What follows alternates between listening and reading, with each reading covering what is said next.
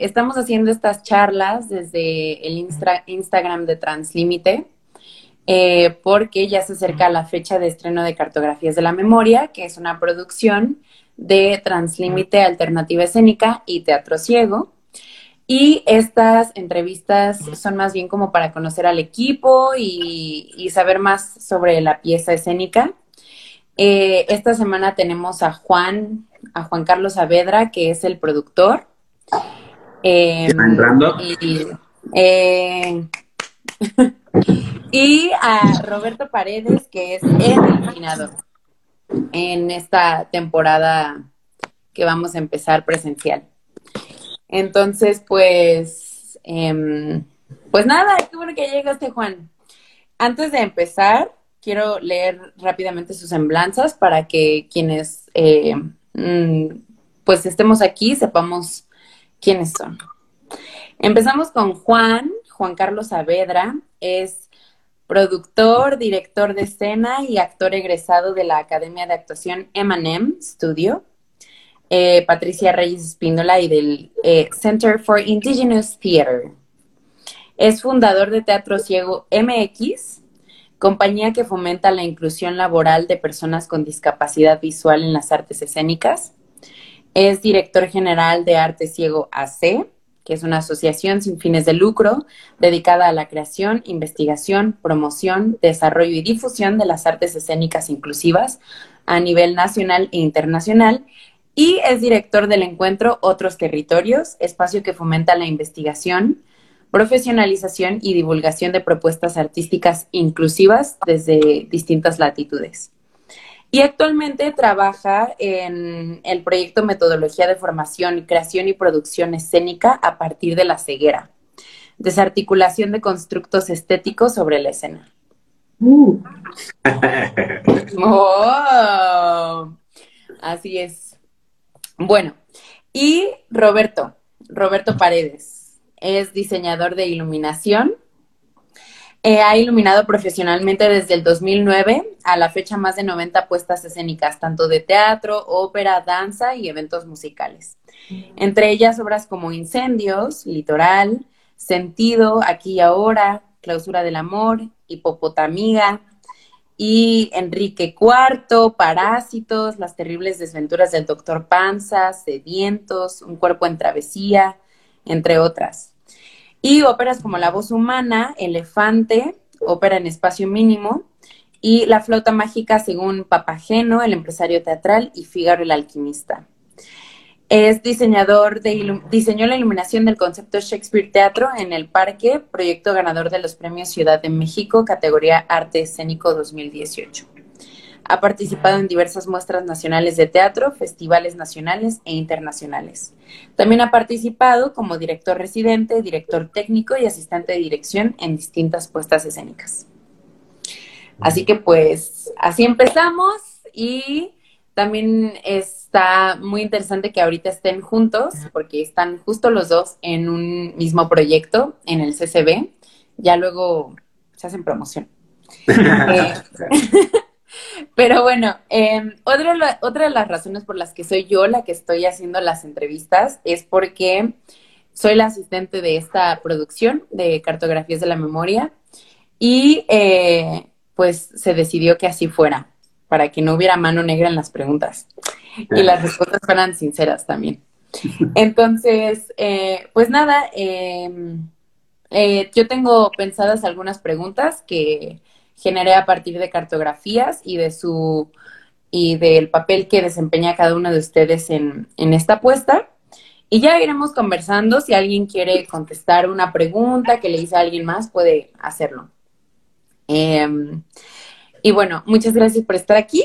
Y em, bueno, de acuerdo a los currículums que acabo de leer, a las semblanzas, em, pues Juan, aparte de ser productor de esta puesta en escena específicamente de cartografías, él dirige la compañía de Teatro Ciego México. Y pues yo quería preguntarle a Juan, para internarnos en esto, ¿Cómo es que llegas a, crear Teatro Ciego MX? Y también cómo llegas al ámbito de la inclusión. que es una palabra como muy recurrente en tu semblanza y pues quisiera que nos empezaras a compartir por ahí. Ya, pues trabajar con, con los chicos ciegos fue hace 15 años y fue meramente un experimento y fusionar dos ideas, hacer teatro en la oscuridad con personas ciegas.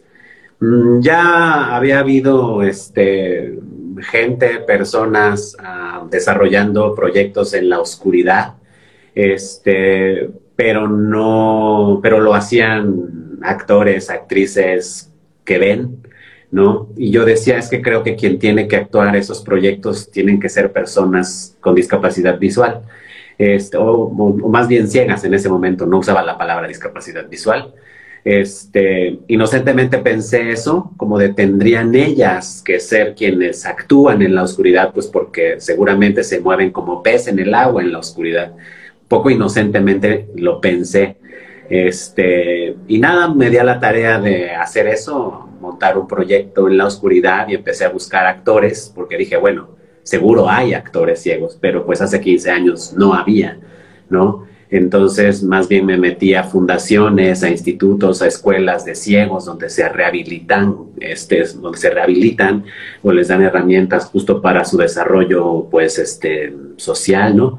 Entonces, eh, e integración a los que adquieren la ceguera, un poco también son rehabilitación para reintegrarse a la sociedad. Entonces, pues no eran actores, sino más bien personas, este, de escuelas y fundaciones de ciegos y pues nada, que quienes fueron quienes confiaron en este proyecto, en esta propuesta, en mi persona y en la idea que yo tenía.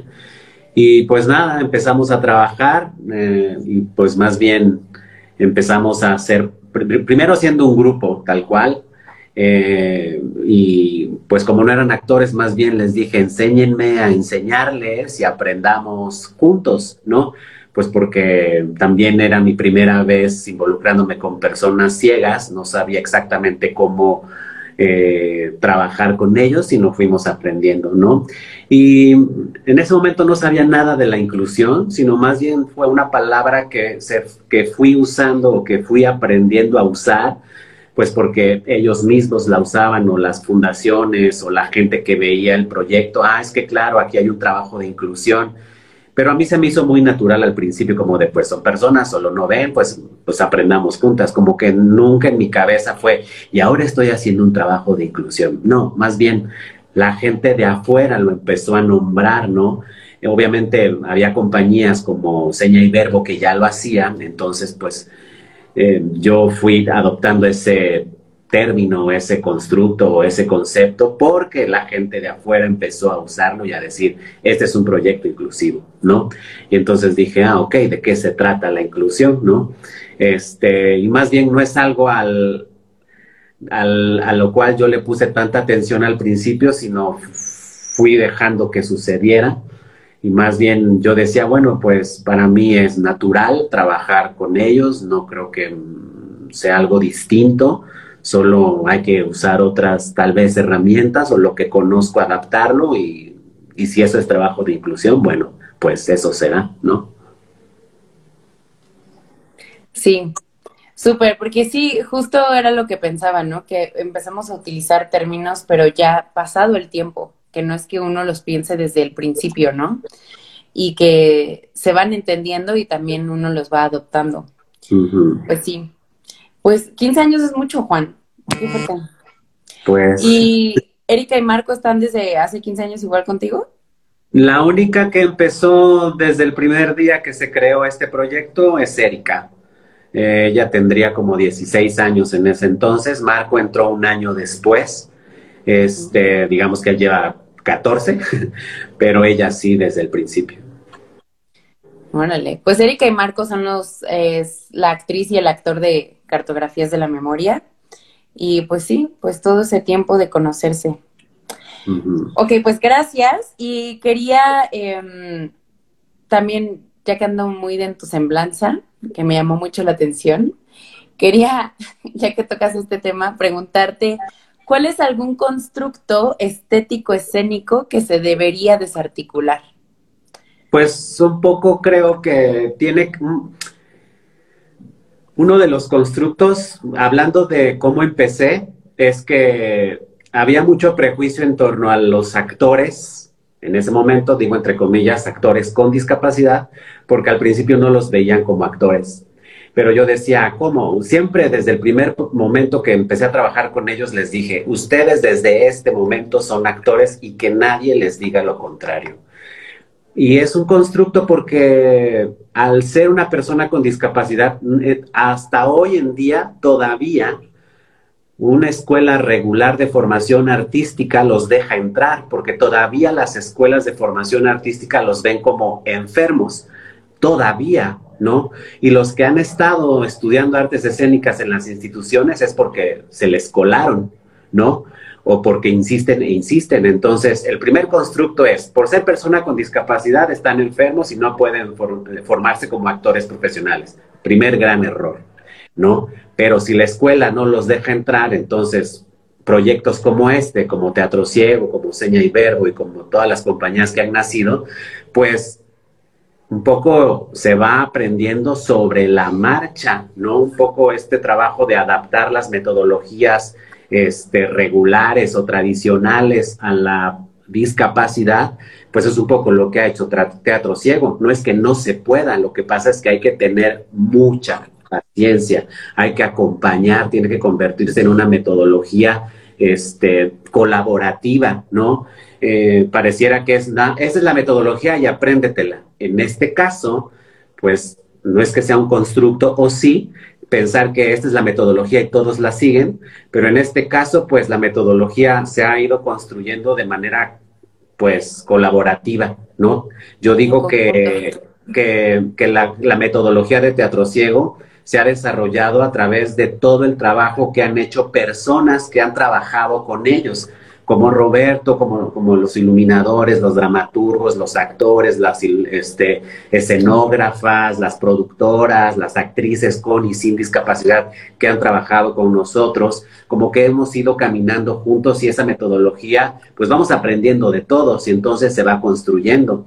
No es que nosotros, Teatro Ciego, ay, y ahora trabajamos de esta manera, ¿no? Por ejemplo, ahora con Translímite, para mí como formador, de este grupo de actores ciegos de esta compañía decía, bueno, también quiero que estos actores eh, toquen esa, esos, eh, pues ese trabajo que hace Translímite, que aprendan de eso, de eso que no hacemos en teatro ciego, en este caso, que de este proyecto, el teatro documental, ¿no? Que también como, como performer o como, forma, o como actores en formación lo tengan, aunque nuestra formación ha, ha sido sobre proyectos profesionales que se venden a público, ¿no? No es como un actor regular que se va a internar a una escuela cuatro años y después sale a trabajar. Esta compañía o estos actores se han profesionalizado sobre las tablas, ¿no? Entonces, pues digamos que el constructo que se arma sobre un actor con discapacidad y las metodologías que se deben, pues, o que no hay, porque no hay nada escrito en la discapacidad ni en cómo formar actores, sino pues eso se va descubriendo y se va haciendo y nos, y nos da la posibilidad de que sea tan elástico como uno quiera, ¿no? Claro, sí. Ay, Juan, todo fuerte eso.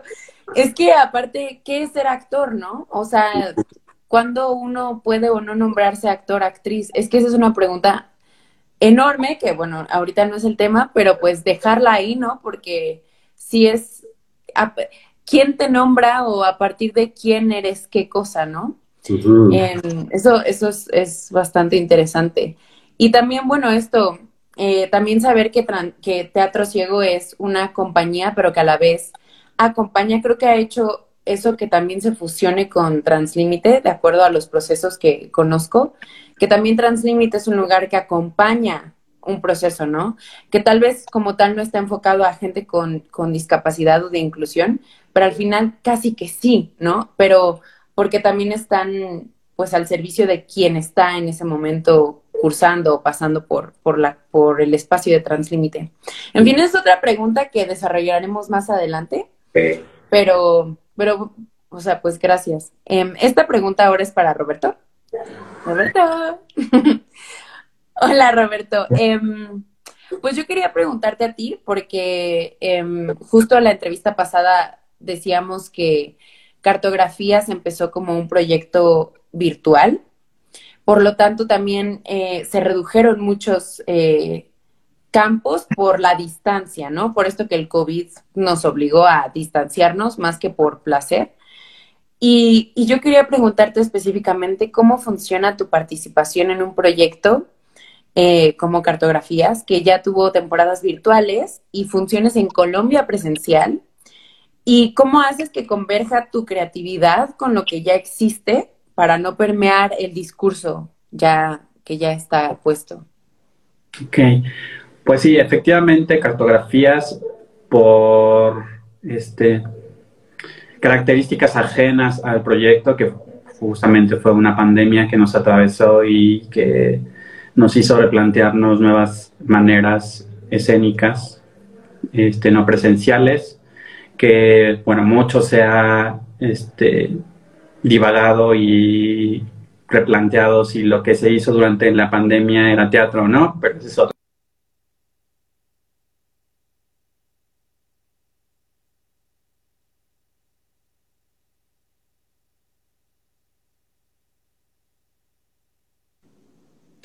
Ay, se fue. Ah, ¿volvieron? Sí. Ah, súper. Aquí está. Este, que sí, que este, surge entonces como un documental visual más que un hecho escénico, que también nos podríamos pasar mucho tiempo definiendo qué es un hecho escénico, que justamente prácticamente un hecho escénico es una persona parada enfrente de otra contando una historia, eso ya es un hecho escénico. Pero, ¿cómo este, llevarlo a, a algo más teatral? Justamente fue el, la encomienda que nos dio la directora Mirna Moguel. De, ya, ya estuvo eh, en virtual, en documental y funcionó bastante porque yo tengo muchos conocidos que lo vieron y que les súper encantó en documental y que justamente ahora tienen el morbo de ver ¿Cómo lo vamos a pasar a la escena? Este, el proceso de, Colombia, no, yo no tengo idea de cómo fue. Acá, eh, el proceso que vamos a llevar a, ahora que se estrena en el Teatro Benito Juárez, tenemos varias premisas justamente de no desvirtuar el, lenguaje y el discurso que ya se tuvo en, la versión documental, pero transportarlas a algo más visual, justamente, algo más escénico.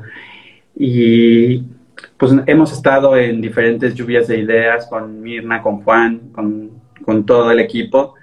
Y a lo que llegamos es de que lo que nos llamaba la atención era justamente eh, remitirnos hacia esos recuerdos de la memoria y en estos hechos que de repente nosotros tenemos en la cabeza que aparecen y desaparecen, que no es tal cual una historia lineal, porque cartografías no es una historia lineal, pero que son escenas de nuestros recuerdos que van convergiendo y que empieza en un momento medio este, claro oscuro, este, luz tenue, y que de repente esa memoria va, va recobrándose y va tomando más fuerza y va tomando más presencia y vamos a hacer o pretendemos hacer muchos juegos lumínicos justamente como en esta suerte de que pues al ser un este una obra de teatro documental y de hechos pues reales de los personajes como la luz va este justamente como buscando en los recovecos de, la memoria hasta que al final esos recuerdos se vuelven vívidos y se vuelven un hecho más lumínico. Y por ahí vamos, Este, entonces vamos a jugar con muchas direccionalidades, con calles, con, con muchos recursos lumínicos, es lo que queremos. Este, que los personajes aparezcan, desaparezcan, este, y también ha sido como un trabajo que, que, yo he hecho con Teatro Ciego, que es experimentar también en diferentes texturas, este, diferentes, bueno, venimos por ejemplo de Montar quién soy, recitario sobre usted mismo, que también era un texto basado en, en experiencias de los dos actores, que en ese caso eran Juan y Jesús, en donde también con la directora, que era Anabel Saavedra, que es Anabel Saavedra, nos planteamos como que el público también tuviera esas incomodidades de, de no poder ver completamente, de, de, ver con textura, de ver seccionadamente, este, que era un poco la investigación que hicimos, era las diferentes enfermedades de la vista, como no es lo mismo una persona con, con astigmatismo o una persona que tiene, ¿cómo se llama? Cuando cambia el color. Daltonismo. Daltonismo o que tiene cataratas y que empieza a ver borroso. Un poco por ahí es que nos íbamos en quién soy y creo que cartografías va a ser el resultado de ya la investigación que se hizo en quién soy, plasmarla en un nuevo proyecto en donde estamos hablando del mismo lenguaje, pero potenciado a, una nueva apuesta. Sí, sí, justo, porque también estaba pensando, o sea, esto no es spoiler, pero Marco en uno de los textos que tiene describe mucho la luz del sol en, distintos, en distintas épocas del año, ¿no? Te describe como el sol de verano, el sol de invierno, y creo que también eso es, o sea, porque parece paradójico, eh, pues la importancia de la luz en, en una obra con, con personas ciegas, pero que al final es algo que creo que desde el principio se buscó en cartografías eh, que era des desestigmatizar la mirada, ¿no? Y decolonizarla, como bien dice Mirna, eh, que justo tiene que ver con eso, ¿no? Que por qué estaría peleado y por qué no podríamos hablar de la luz eh, si al final ellos sí perciben la luz, o sea, que no tienen nada que ver una cosa con la otra, ¿no? Y justo a partir de la investigación, o sea, bueno, aquí retomo lo que dice Juan, que la investigación la han hecho entre ustedes y la gente que ha colaborado con Teatro Ciego, porque su investigación parte a partir de la gente que está dentro, ¿no? En escena. Entonces, sí, qué interesante. Y justo no hay una no hay una ceguera general, ¿no? Sino hay una ceguera individual, que no es lo mismo las personas que nacieron ciegas, las personas que perdieron la vista por alguna enfermedad, por algún accidente, son diferentes formas de, de, de, la visión. Y también no es spoiler, pero lo dice el texto de cartografía, este, no es que un ciego, a un ciego se le haya ido la luz, la luz ahí está. Simplemente no ellos, ellos, no la pueden ver, pero la luz existe en su entorno, no es que mágicamente la luz desapareció de sus, de sus vidas, ¿no? Qué fuerte. Es, vayan a verla. Está muy buena. Eh, bueno, ok. Pues muchas gracias, eh, Roberto. Quería eh, volver tantito con Juan y preguntarte cómo, eh, porque la, la entrevista pasada hablamos, hablábamos de esto, ¿no? Que te mencionaba sobre que, que sí hay muchas coincidencias en los, en los discursos de teatro ciego y translímite uh, muchas similitudes en la manera de, de, aproximarse a la escena, ¿no? Y quería preguntarte por qué es que llamas a Mirna específicamente y luego cómo esto se convirtió en ya experimentar con Translímite como tal. Mm, pues yo empecé a trabajar con ella, ella como actriz y yo como productor ejecutivo en un montaje que se llamaba, ay, La Explosiva en el 2011-12. Y ahí conocí como el trabajo que, pues, de ella como actriz. Y luego eh, descubrí que, no sé si fue en ese, por ese tiempo o después, creo que ya estaba este, trabajando teniendo esa investigación que ahora hace en Translímite. Y vi algunos proyectos de ella, de la compañía ya Translímite. Yo decía, qué interesante, quisiera que los chicos de Teatro Ciego, este, o tomar, porque nada, la investigación de Translímite también es un poco como formar actores, ¿no? Empezó haciendo eso, ¿no? Como apoyarlos, acompañarlos en su proceso de, este, de poder este, mm, acceder a las escuelas este, de formación ¿no? institucionales, digamos, un poco en el acompañamiento para el examen de admisión.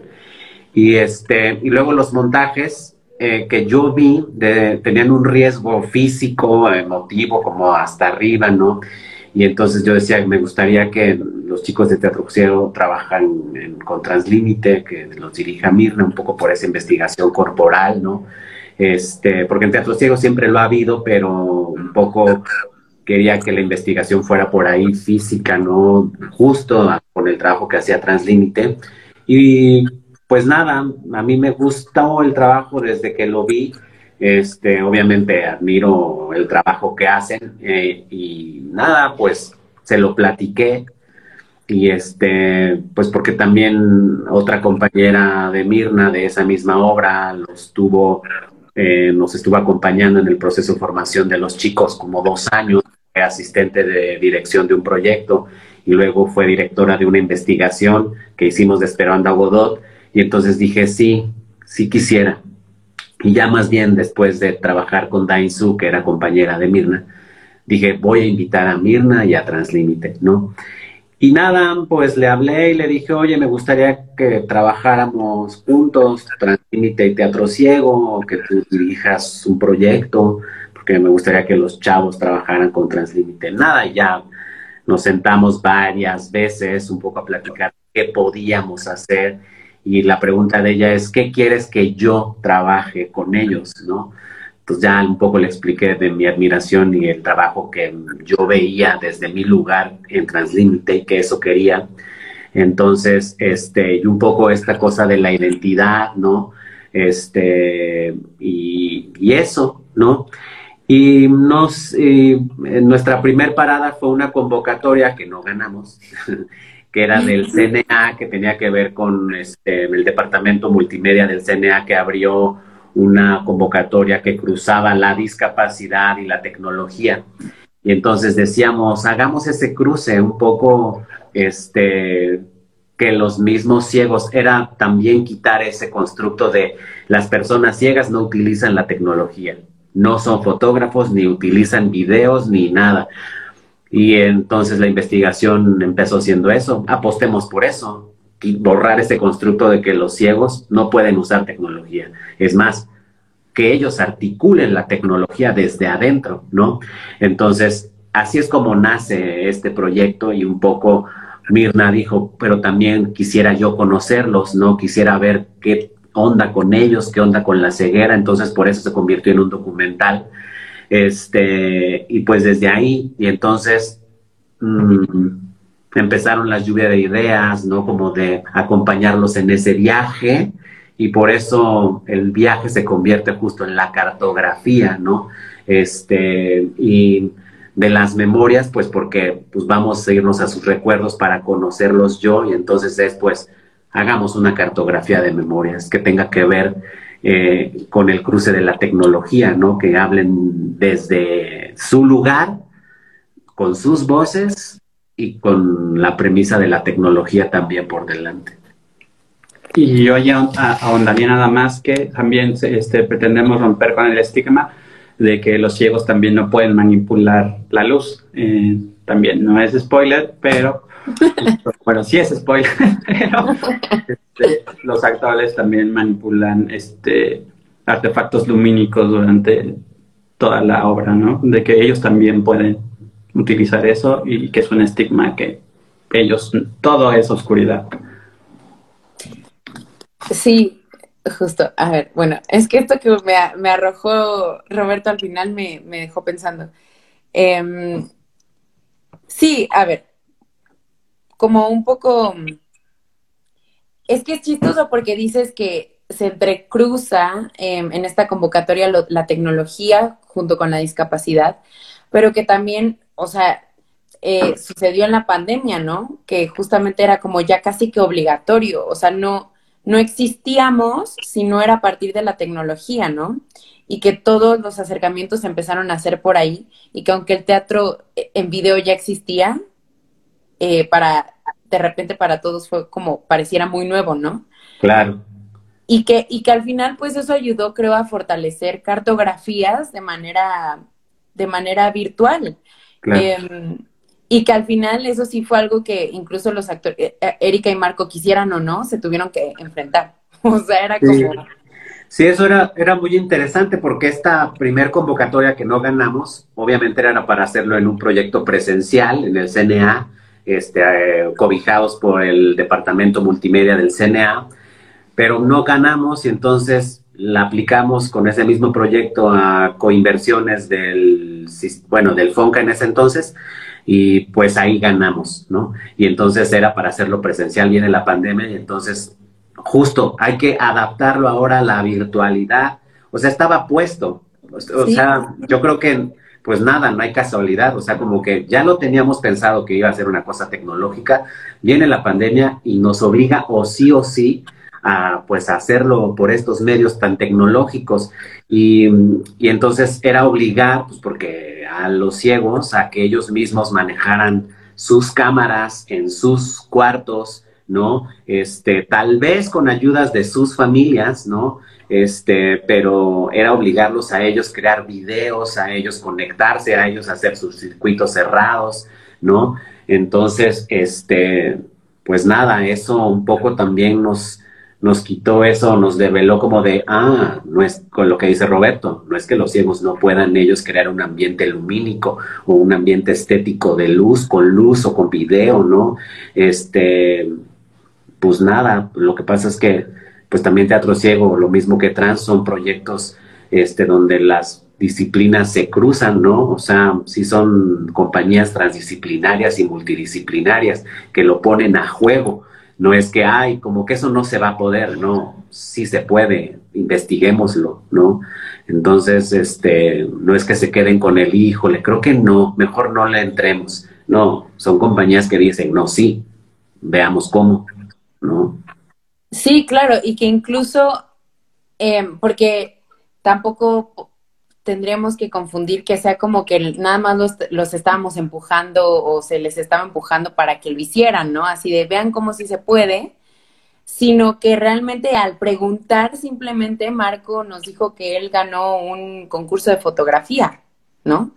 Em, después de que él ya había perdido la vista. Entonces, eran cosas que a lo mejor si no se hubieran atrevido a preguntar eh, tanto Mirna como Ricardo, que fue el dramaturgista, tal vez eso nunca lo hubiéramos sabido justo por el estigma y el constructo de creer que porque son ciegos ya automáticamente no tienen acceso a ello, ¿no?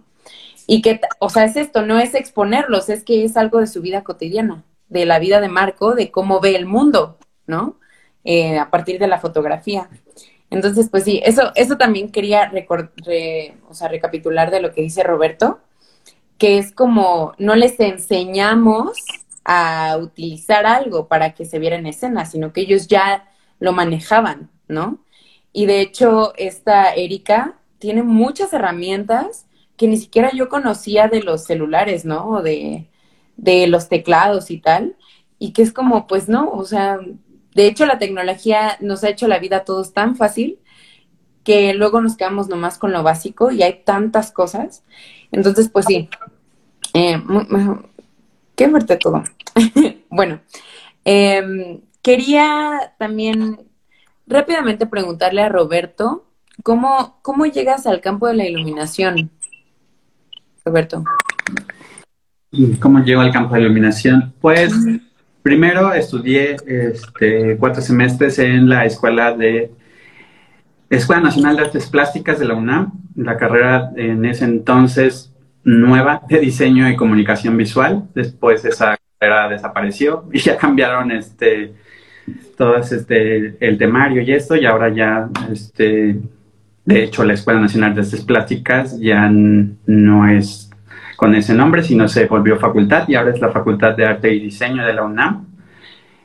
Y ahí por diversas cuestiones, este, tanto personales como físicas, entró en un, en un proceso de introspección y de depresión y de no saber si realmente lo que estoy es lo que me gusta.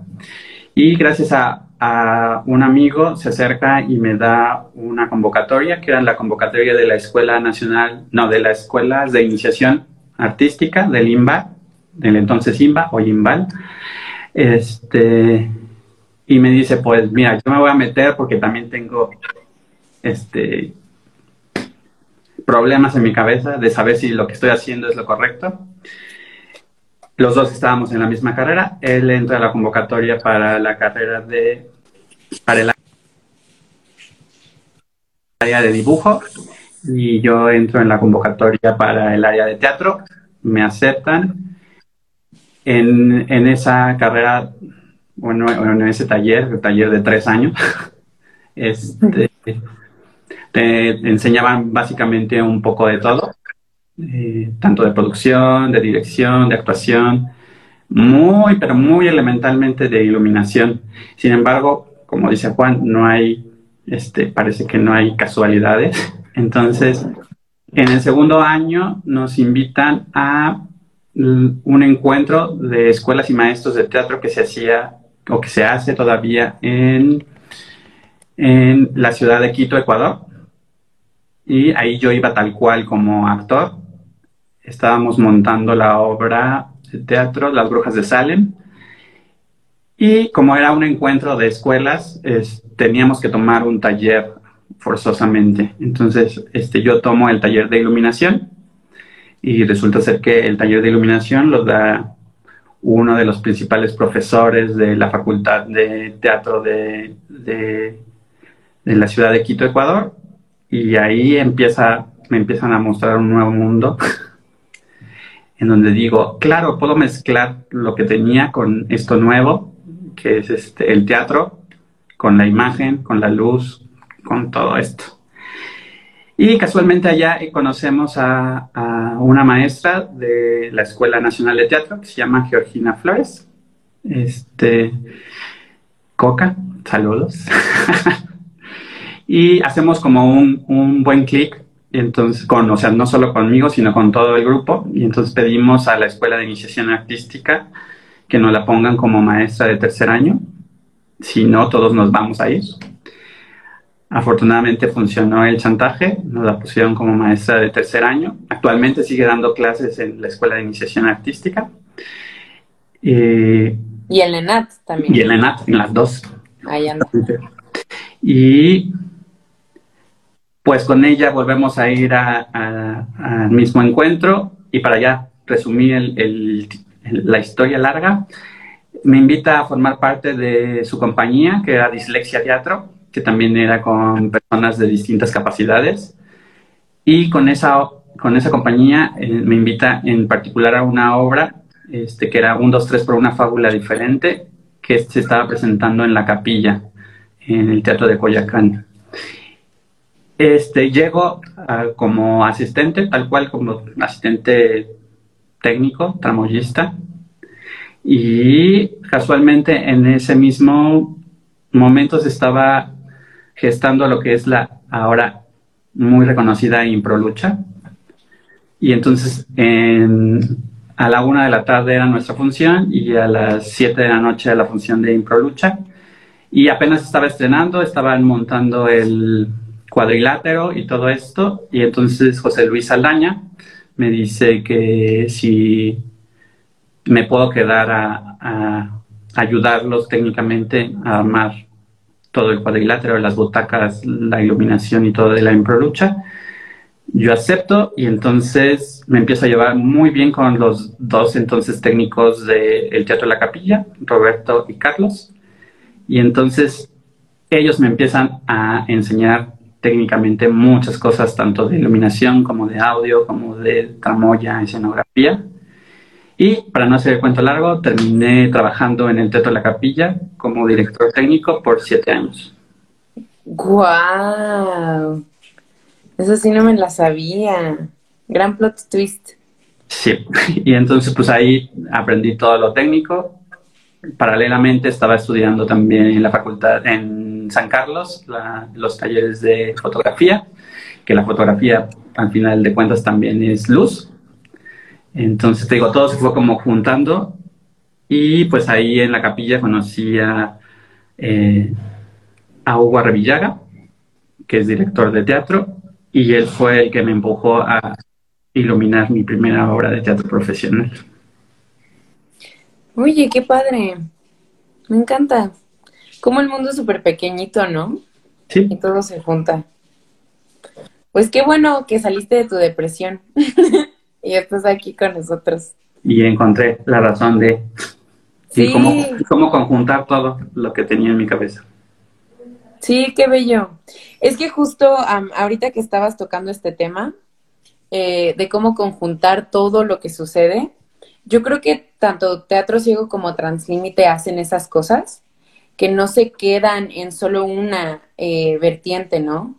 Sino que justo la gente que colabora con Translímite que tengo más fresca, no son solo una cosa, la mayoría estudiaron dos carreras y, y justo el espacio de trans es que todo, todo puede ayudar, ¿no? Nada es desechable y nada está peleado con nada. Y creo que de acuerdo a lo que Juan nos está diciendo, igualmente Teatro Ciego trabaja de esa manera, como de que no eres ni especial por ser discapacitado, pero tampoco eres cualquier cualquiera, ¿no? O sea, todos tenemos algo algo que aportar y creo que eso también pues lo pongo como en la mesa de yo persona externa que los miro. Eh, y creo que también que Juan se haya educado o haya crecido de manera independiente, como también tú. Eh, o sea, bueno, Mirna sí estudió en la, en la ENAT, pero aún así como que ustedes la búsqueda de, de un lugar, creo que también hizo que crearan lugares, ¿no? Para que la gente pudiera acercarse como ustedes, ¿no? Que es así de no, no sé dónde poner tantas cosas. Y creo que es, o sea, es bueno saber que existe porque habemos muchas personas en el mundo, ¿no? Entonces, que no son, son bichos raros o algo así, sino que siempre hay un lugar que, que está hecho para, para uno, ¿no? Así Y como yo- también...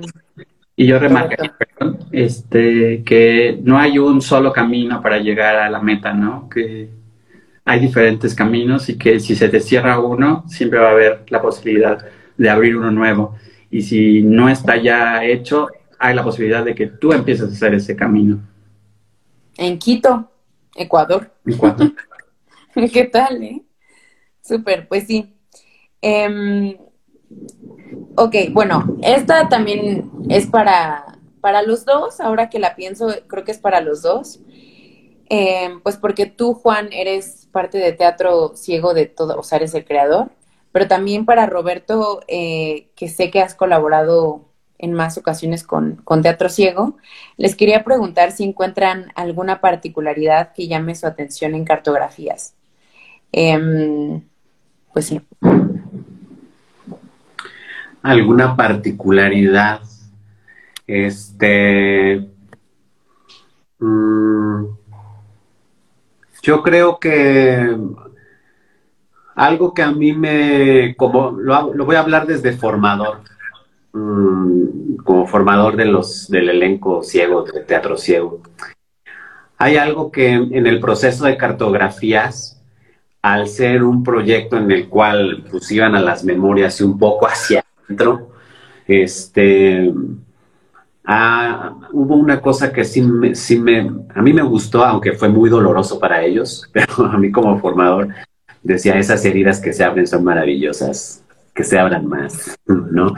Pero porque, y, y- y- un poco les decía a los chicos de Teatro Ciego, aparte, no duran, no en el proceso de ensayos de cartografía, sino por aparte, porque ellos un poco me hablaban como su formador, de como de, oye, esta, esta, esta parte cómo se aborda, cómo la tuvo, tal, tal. Y en esa parte yo decía, eh, es que esas cosas que no nos gustan como seres humanos, que se abran en los procesos, da la oportunidad a abrazarlas y de decir, eso también somos nosotros, ¿no? Un poco también, este, abrazarlas y, y decir, bueno, las ves, ¿no? Las tocas, las sientes en tu cuerpo y dices, híjole, abrazar esto feo también que soy y aceptarlo te convierte en un mejor actor y te da muchas más herramientas. Entonces, justo les decía, no tengan miedo, o sea, están en buenas manos, ¿no? Este, no es porque quiera escarbar por escarbar, sino porque hay, pues como actor también es interesante conocerte. Este, y esta frase que dicen de un mejor ser humano es un mejor actor, lo creo. Y cuando hablo de mejor ser humano no es que seas bueno o malo, sino más bien aceptar todo eso bueno y malo que eres, ¿no? Este, abrazarlo y aceptarlo y después convertirlo en herramientas de trabajo es interesantísimo.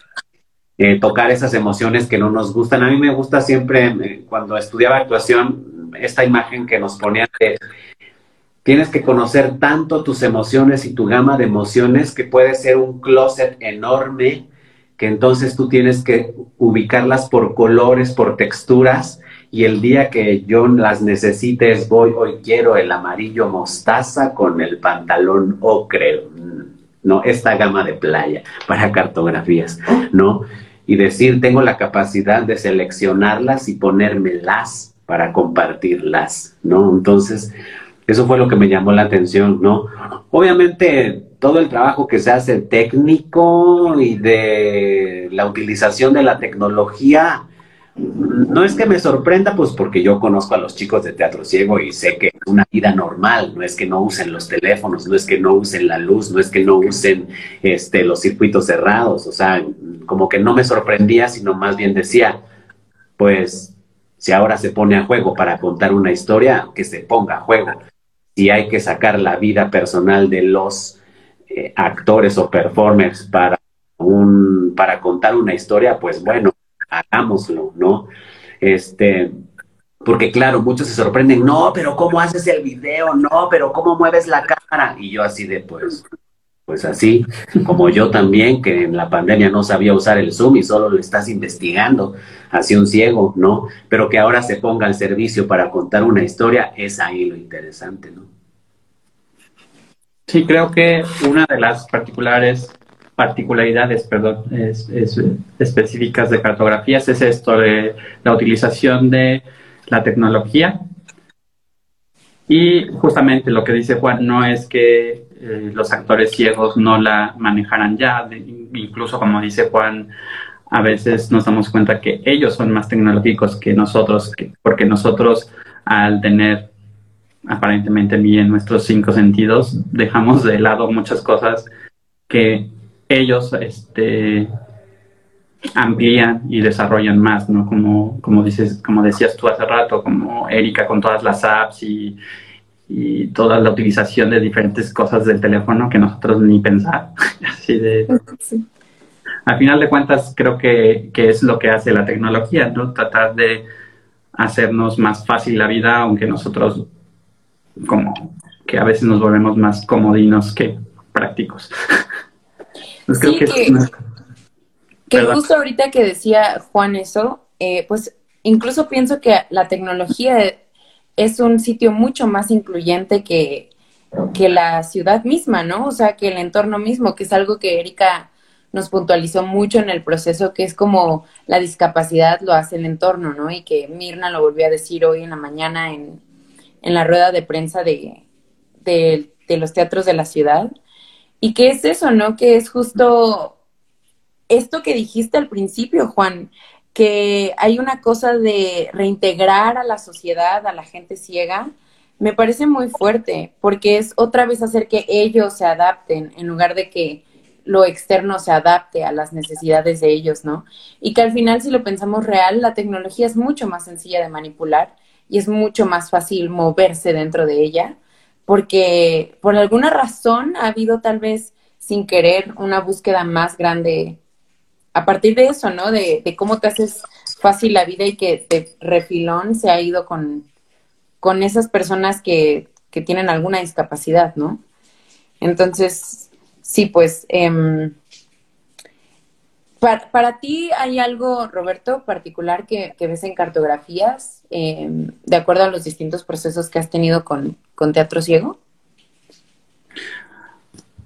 Pues creo que sí, como dice Juan, e, esta parte de, de, que, de, sentir, de sentirlos a ellos más vulnerables, como que a partir de justo de sacar estas cosas que normalmente no sacarían y externarlas, que es un proceso que hemos ido llevando, bueno, que ha ido llevando Juan en Teatro Ciego paulatinamente y que a mí me ha tocado como ver cada vez como con ellos hay más confianza y entonces se permiten abrir cada vez más y vulnerarse, pero sabiendo que de este lado también este, hay una contención tanto de confianza como de respeto, ¿no? Que los respetamos como, como seres completos, ¿no? Sí. Sí, que justo ese tema de, de pues la manera de creación de, cartografías la tocábamos en la entrevista pasada con Mirna y Ricardo, de cómo, cómo no confundir la intromisión en la vida con, con esto documental, ¿no? Y creo que tiene todo que ver con que el terreno, em, ustedes lo han, lo han hecho posible para ello, pues, o sea, 12 años no es poco tiempo. Y el otro día platicando con Erika, ella me decía que le parecía muy chistoso ver en cartografías, o sea, no chistoso pues, pero que reconocía en cartografías que mm, había tantísimas similitudes entre dos personas que no tienen nada que ver contextualmente, ¿no? O sea, que no vienen, o sea, no son familiares o algo así, y que a ella le sorprendía que, que aún habiendo conocido a Marco desde hace años, había cosas que nunca había hablado con él, ¿no? Como bien dice Roberto, que, que también se pueden vulnerar entre ellos mismos, porque ni con tu mejor amiga conoces toda su vida, ¿no? Porque tendrías que hablar seguido muchos, muchos años, pues, para conocer todo. Y creo que eso en cartografías eh, se logra como, como dices, ¿no? O sea, hay otros puntos que los han sacado pues de la generalidad de lo que podría hablar alguien cuando está encasillado en, en una particularidad suya, ¿no? Como la ceguera, pues que la ceguera tampoco los define, o sea, no, no son eso y ya, ¿no? Entonces, bueno, es, es, es bueno pues saber eso.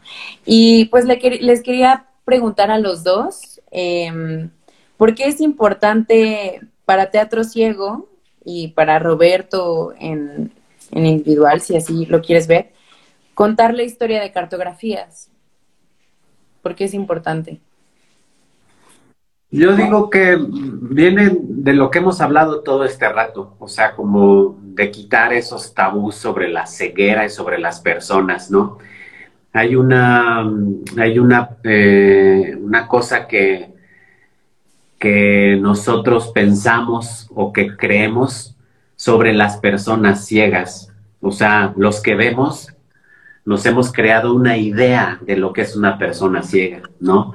Entonces, los medios nos han hecho pensar o, nos han metido en la cabeza una idea de lo que significa ser una persona ciega, ¿no? Y cartografías un poco lo que hace es decir, por eso creo que es importante, es saber, soy un ser humano, sí, que perdió la vista, pero que pasa por esto, por esto, por esto y por esto otro, como tú y como yo, ¿no? O sea, nos un poco son como, no sé si sea esta, no me gusta decirlo, pero es como decir, también somos seres humanos como tú y nos pasan cosas, ¿no? Porque yo creo que toda esta estigmatización que hay sobre la ceguera o sobre las personas con discapacidad es algo que nos han enseñado los medios, ¿no?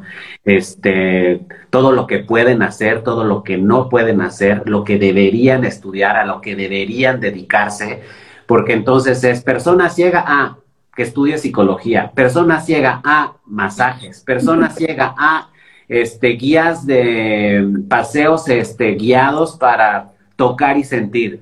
Este, persona ciega a proyectos de sensorama.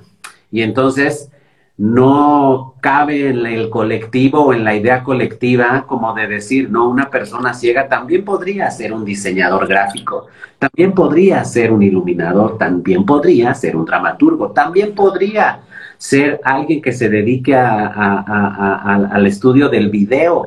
También podría ser un productor, una, ¿no? Un director de escena o directora, ¿no? Este, creo que eso, por eso es importante cartografías, ¿no? Porque no es solo conocer a estos dos seres humanos que sí, que nos van llevando por los recuerdos, pero también es quitarnos esa idea errónea de que las personas con discapacidad son seres que nos permiten creer en que hay que superarnos, ¿no? Como de, claro, si él no tiene ojos y yo tengo todo, puedo necesitarlo todo.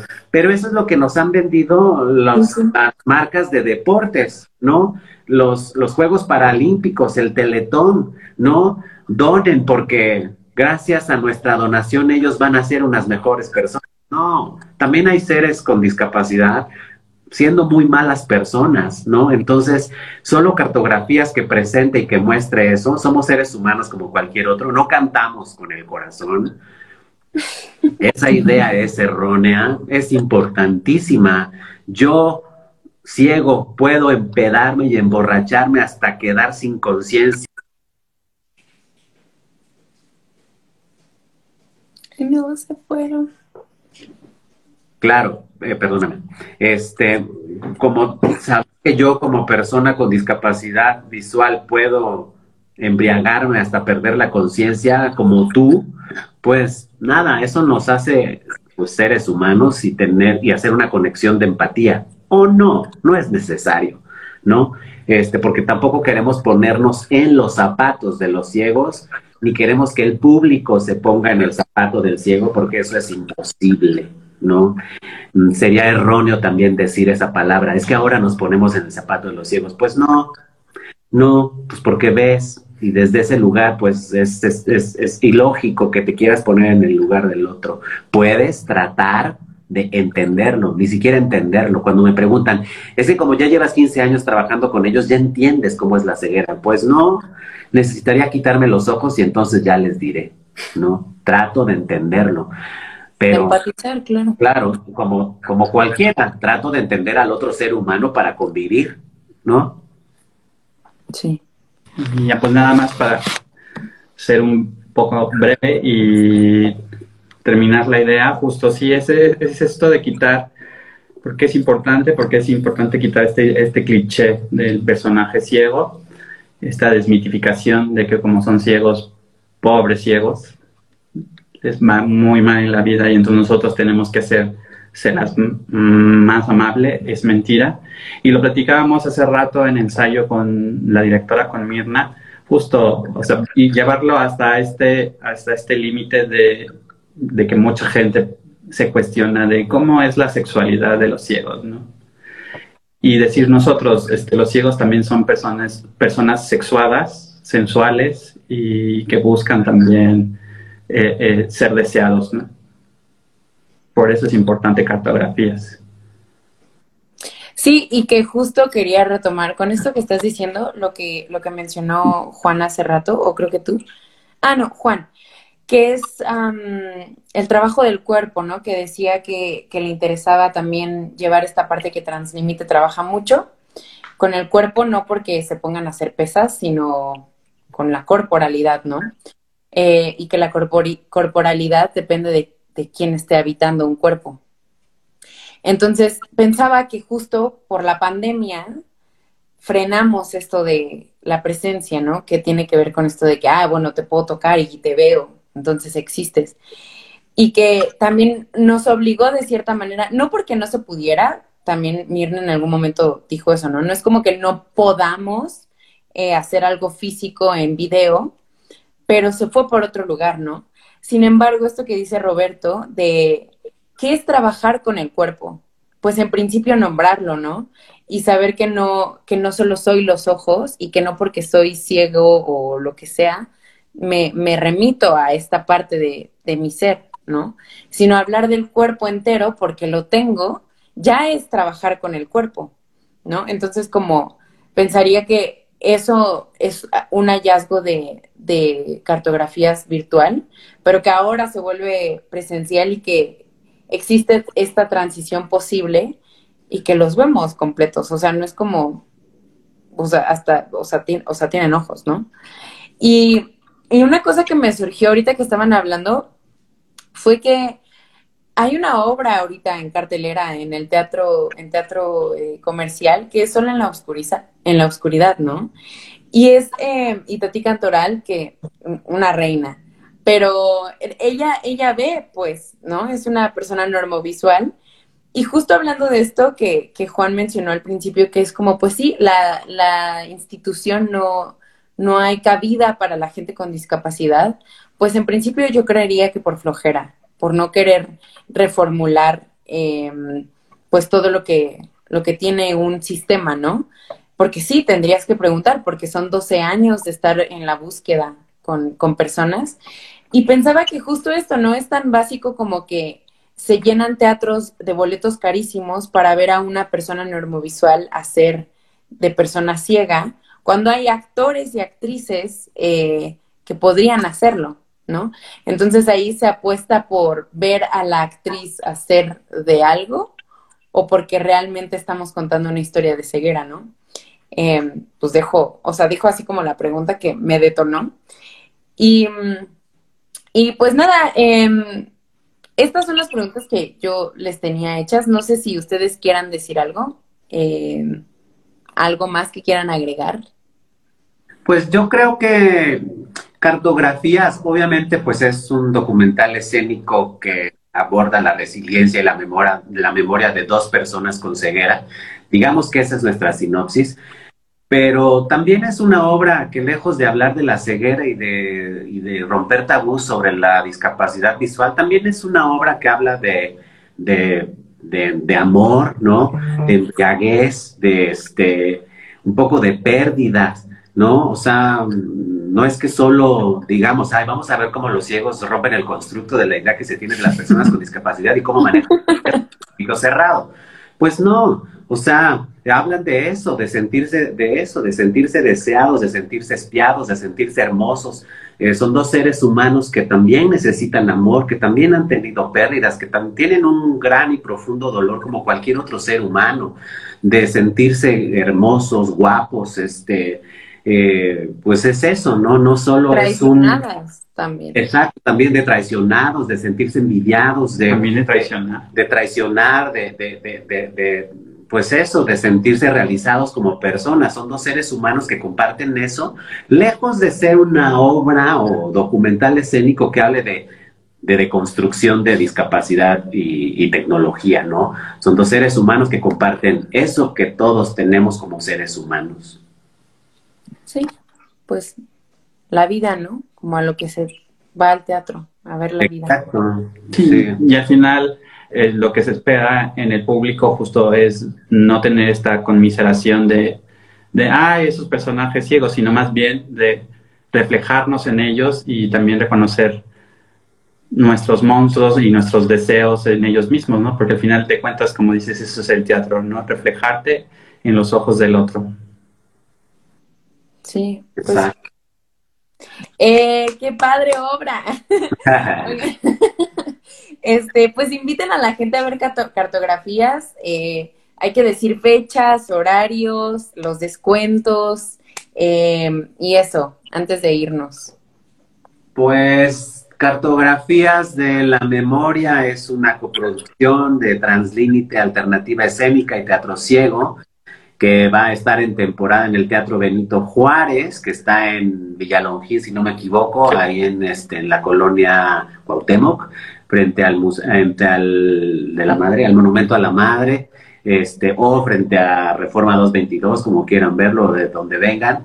Y estaremos del 21 al 31 de julio, jueves a domingo, en horarios regulares de teatro, jueves y viernes a las 8, sábados a las 7, domingos a las 6, los boletos en Ticketmaster o en taquilla vale 176 pesos y este hay dos por uno si lo compran en taquilla o en Ticketmaster hay un código que si no me equivoco es bueno luego se los ponemos aquí porque no me acuerdo ahorita este pero hay dos por uno hay el 50% de descuento entonces este pues nada los esperamos las esperamos a disfrutar de este documental técnico hermoso y nos pueden escribir otra vez, como ya lo hemos mencionado, tanto a Juan, a Teatro Ciego, a Roberto, a mí, a Translímite, a Mirna, por donde quieran, si tienen, eh, si quieren conocer los descuentos y eso, nos pueden escribir, no, no, no forzosamente con alguien en específico, y todas les daremos la información necesaria. Y pues ahí los vemos, son solo dos semanas de jueves a domingo. No se esperen al final porque luego van a estar ahí que no la vieron. Entonces, em, pues muchas gracias, eh, gracias por esta plática, yo aprendí mucho también y estaremos subiendo tanto la pasada con Ricardo Ruiz Lezama, el dramaturgista, y de Mirna Moguel, la directora y, y de concepto escénico también de esta obra. Estarán las dos entrevistas en Spotify para que también las podamos escuchar mientras lavamos los trastes, mientras tenemos la cama. Y pues nada, muchas gracias. Em, pues eso, gracias, muchas gracias por estar aquí. Gracias. Gracias a ustedes, a todos los que estuvieron presentes y a los que las, la van a ver posteriormente. Sí, vayan, vayan a verla o a escucharla si no ven. Así, exacto. Bueno, perfecto. Pues buenas noches y muchas gracias a todos los que nos están viendo, a todos y todas.